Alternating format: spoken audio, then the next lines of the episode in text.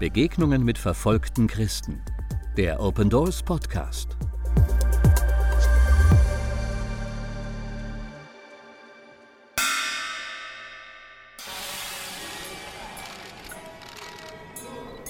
Ein lächelnder Vizepremierminister Chinas trifft sich mit katholischen Bischöfen in einer Kirche, um Neujahrsgrüße zu überbringen. Das sieht man auf einem Foto, das die chinesische Nachrichtenagentur Xinhua im Februar 2018 veröffentlichte. Im erläuternden Text wird ausgeführt, dass er, Zitat, seine Anerkennung für die Rolle der religiösen Gruppen ausgesprochen habe, die dazu beigetragen haben, soziale Stabilität und ethnische Einheit zu fördern, dem öffentlichen Wohl mit philanthropischem Handeln zu dienen und den religiösen Austausch zu pflegen. Zitat Ende. Oberflächlich betrachtet könnte diese Geste den chinesischen Christen Hoffnung machen. Die sonst eher atheistisch-sozialistisch eingestellte Regierung drückt ihr Wohlwollen aus. Leider ist dies aber nur die eine Seite der Medaille. Im August bzw. September 2017 verabschiedete die Regierung ein neues Gesetz zur Regulierung religiöser Angelegenheiten. Am 1. Februar 2018 ist das Gesetz nun in Kraft getreten. Mit dem Gesetz verbinden sich viele Hoffnungen und Befürchtungen. Hoffnungen, dass neben den staatlich anerkannten und kontrollierten drei Selbstgemeinden nun auch ein rechtssicherer Status für die abertausenden nicht registrierten Hauskirchen im Land geschaffen wird.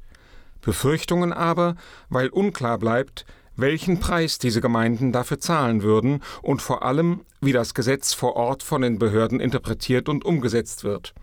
Denn nach wie vor gilt das alte Sprichwort China ist groß und der Kaiser ist weit, weit weg.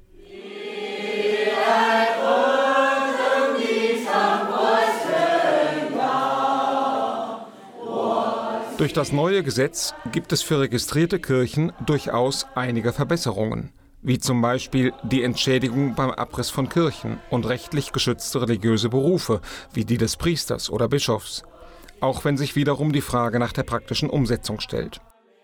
Doch das Gesetz betont eines überdeutlich. Die Regierung sieht jede Form von nicht registrierter, unregulierter Religionsausübung als Gefahr an. Im Namen maßgeblicher und wichtiger öffentlicher Interessen wird zum Beispiel nicht registrierten Kirchen verboten, Schulungen durchzuführen und Reisen ins Ausland zu organisieren, die es zum Ziel haben, christliche Konferenzen, Gottesdienste oder Trainings im Ausland zu besuchen.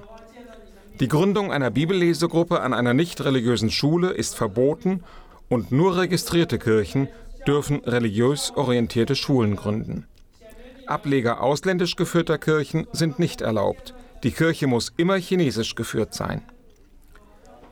Religion darf nur in für religiöse Zwecke registrierten Räumlichkeiten stattfinden. Ein Treffen für Gottesdienste in einem Café oder in Büroräumen zum Beispiel ist verboten. Hat eine Hauskirche kein Kirchengebäude, muss sie sich und den Ort, wo sie sich trifft, registrieren, um dem Gesetz zu genügen. Allerdings geht das nur mit dem Wissen und der Zustimmung der örtlichen Behörden und religiösen Organe. Das heißt, eine Gemeinde ehemaliger Muslime, die sich heimlich trifft, um nicht von Familie, Nachbarn, Freunden und lokalen religiösen Führern verfolgt zu werden, riskiert mit ihrer Registrierung bekannt und damit Ziel von Verfolgung zu werden.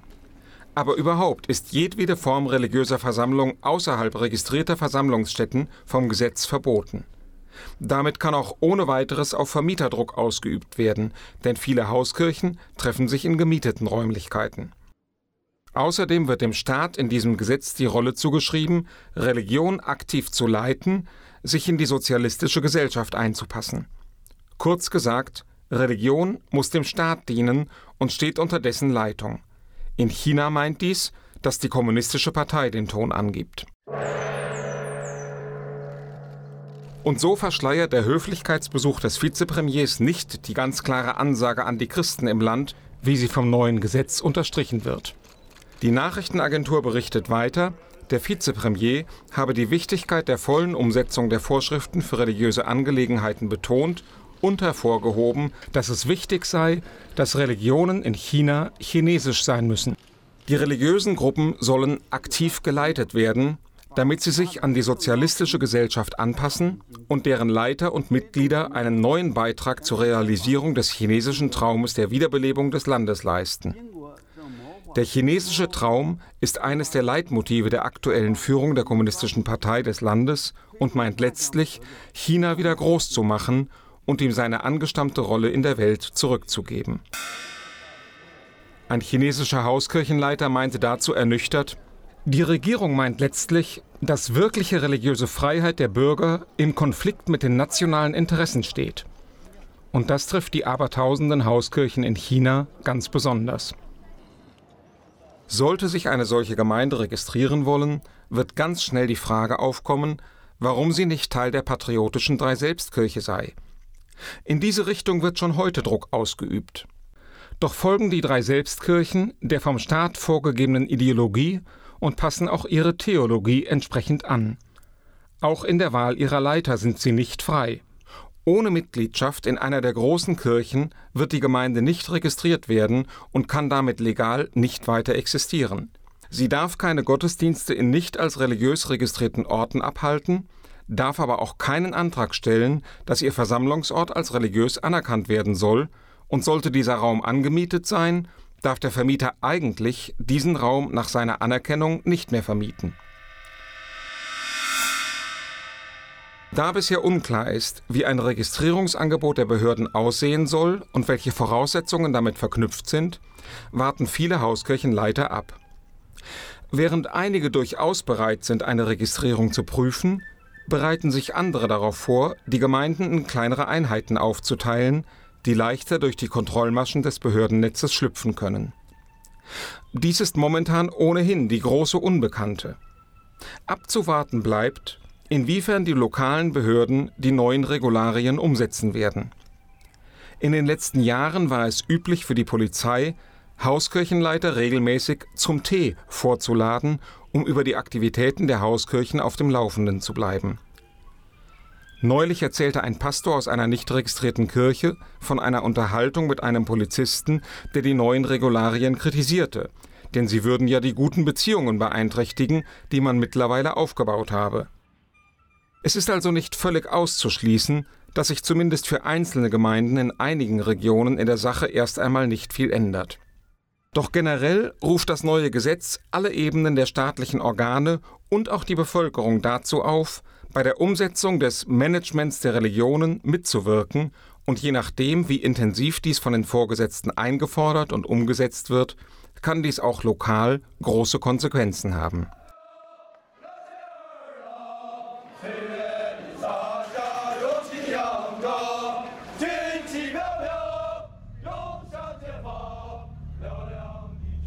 Wie hart der chinesische Staat vorgehen kann, zeigt die Situation im äußersten Nordwesten des Landes, der vorwiegend muslimischen Provinz Xinjiang.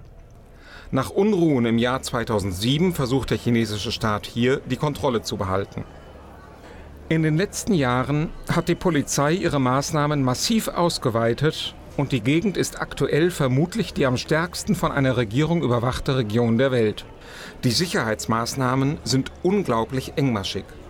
Gepanzerte Fahrzeuge patrouillieren auf den Straßen, an jeder Ecke gibt es Polizeiposten und überall sind Überwachungskameras. Hier zu leben ist mit täglichen Kontrollen verbunden.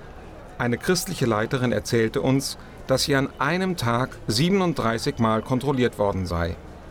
Auf dem Markt, beim Autofahren, beim Kinobesuch, im Zug und vor der Fahrt im Bus. Auch das Smartphone ist Teil der Durchsuchung. Ich komme mir vor wie in einem großen Gefängnis, sagte uns ein christlicher Bruder.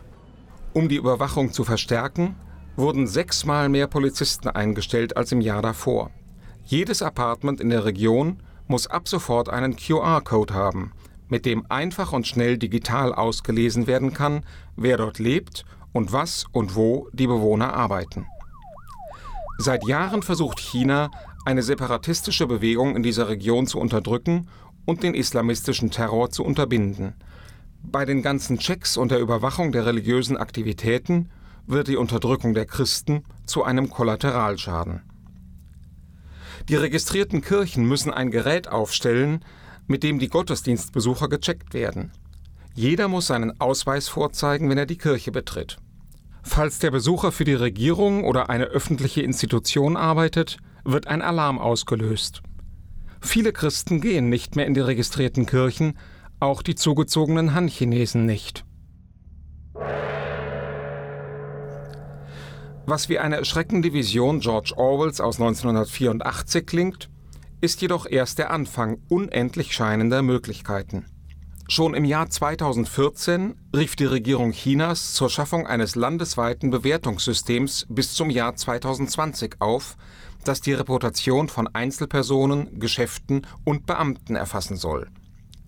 Das Ziel ist die Schaffung einer Akte aus öffentlichen und privaten Quellen, auf die dann durch biometrische Daten wie dem Fingerabdruck zugegriffen werden kann. Nicht nur eine automatische Schufa-Auskunft über die Kreditwürdigkeit, sondern ein Abbild des eigenen Lebens. Wo halte ich mich auf? Mit wem kommuniziere ich? Was kaufe ich ein? Wie verhalte ich mich im Straßenverkehr? Bin ich ein guter und loyaler Angestellter, Beamter, Arbeiter? Daraus wird sich ein Wert errechnen, der sogenannte Social Credit Score. Dieses nationale Bewertungssystem kann dazu genutzt werden, vorbildliche Bürger zu belohnen, etwa durch schnellere Abwicklung von Behördengängen. Es kann aber auch Verbrechen oder auch nur sozial unerwünschtes Verhalten bestrafen, wie zum Beispiel das Verbreiten von Gerüchten oder Meinungen auf Internetplattformen. Diejenigen, die als ernstlich fragwürdig eingestuft werden, müssen mit Sanktionen rechnen. Fast parallel zu dieser Ankündigung entstanden in der Privatwirtschaft zwei Systeme, die eine Bewertung der finanziellen Zuverlässigkeit von Kunden vornehmen – da in den Städten das Bezahlen mit Bargeld nahezu vollständig von der Zahlung per Handy abgelöst wurde, sind die Datenmengen, aus denen sich die Firmen bedienen können, gigantisch. Die Systeme werten alle Einkäufe aus, die Schulbildung, teilweise auch die Freizeitgestaltung und auch die Freunde in sozialen Netzwerken werden in die Bewertung einbezogen.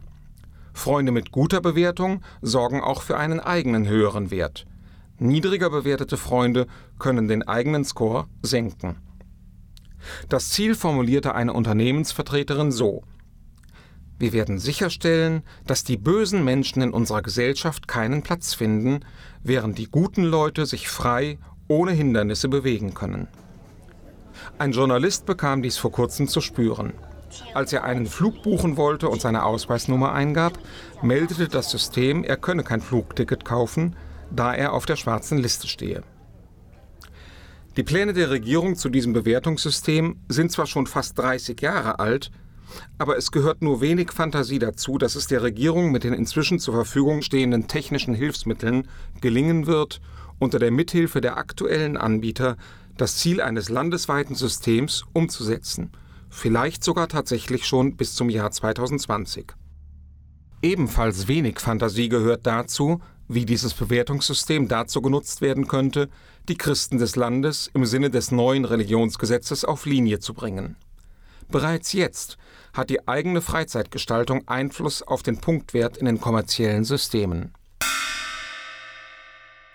Und so wird die Wandlung von einer gewalttätigen Verfolgung zu einer subtilen Unterdrückung der Christen in China weitergehen. Unabhängig davon, wie erfolgreich die Regierung sein wird, ihr soziales Bewertungssystem einzuführen, das neue Religionsgesetz wird den Druck auf die nicht registrierten Hausgemeinden erhöhen. Doch ein Hausgemeindenpastor sieht darin auch etwas Gutes. Zitat Ich danke dem einen wahren Gott voller Ehrfurcht, dass er durch diese Not der Kirche in China die Möglichkeit gibt, das Evangelium neu zu erwecken, indem sie freudig leidet und sich weigert aufzugeben. Die Kirche hat die Möglichkeit, der Gesellschaft Zeugnis über Gottes Herrschaft zu geben. Sie hat die Gelegenheit, die Gewissensfreiheit der Christen zu verkündigen und zu zeigen, dass das Evangelium höher steht als alle weltliche Autorität. Möge der gekreuzigte und auferstandene Christus mir und seiner Kirche helfen. Denn er ist mit uns. Er wird persönlich seine Feinde überwinden und er wird Gnade haben mit den Seelen in China. Letztendlich wird er die Intentionen derer an der Macht umkehren. Er wird die kämpfenden Atheisten besiegen und sie von ihren Übertretungen abbringen. Er wird die Herzen der Polizisten erweichen, damit sie ihn erkennen und das Lamm bekennen, das für die Sünden der Menschen geschlachtet worden ist. Zitat Ende. Viele Christen in China sehen diese Aussichten also eher als Gelegenheiten für ihr weiteres Zeugnis und das Wachstum der Gemeinden. Denn das ist die historische Erfahrung der chinesischen Kirche. Verstärkter Druck bedeutete auch mehr Wachstum, sowohl zahlenmäßig als auch in die Tiefe. Bitte beten Sie für die chinesischen Christen, für die Leiter um Weisheit und Mut in dieser Zeit der Unsicherheit, kluge Entscheidungen für die ihnen anvertrauten Gemeinden zu treffen um weiteres Wachstum der Gemeinden trotz des immer weiter wachsenden Drucks und dass die Gemeinden ein lebendiges und anziehendes Zeugnis ihres Herrn sind. Besonders in den streng überwachten Gebieten Xinjiang und Tibet, dass die Christen dort mutig und fröhlich ihren Glauben leben und bekennen, gerade auch die Konvertiten. Vielen Dank.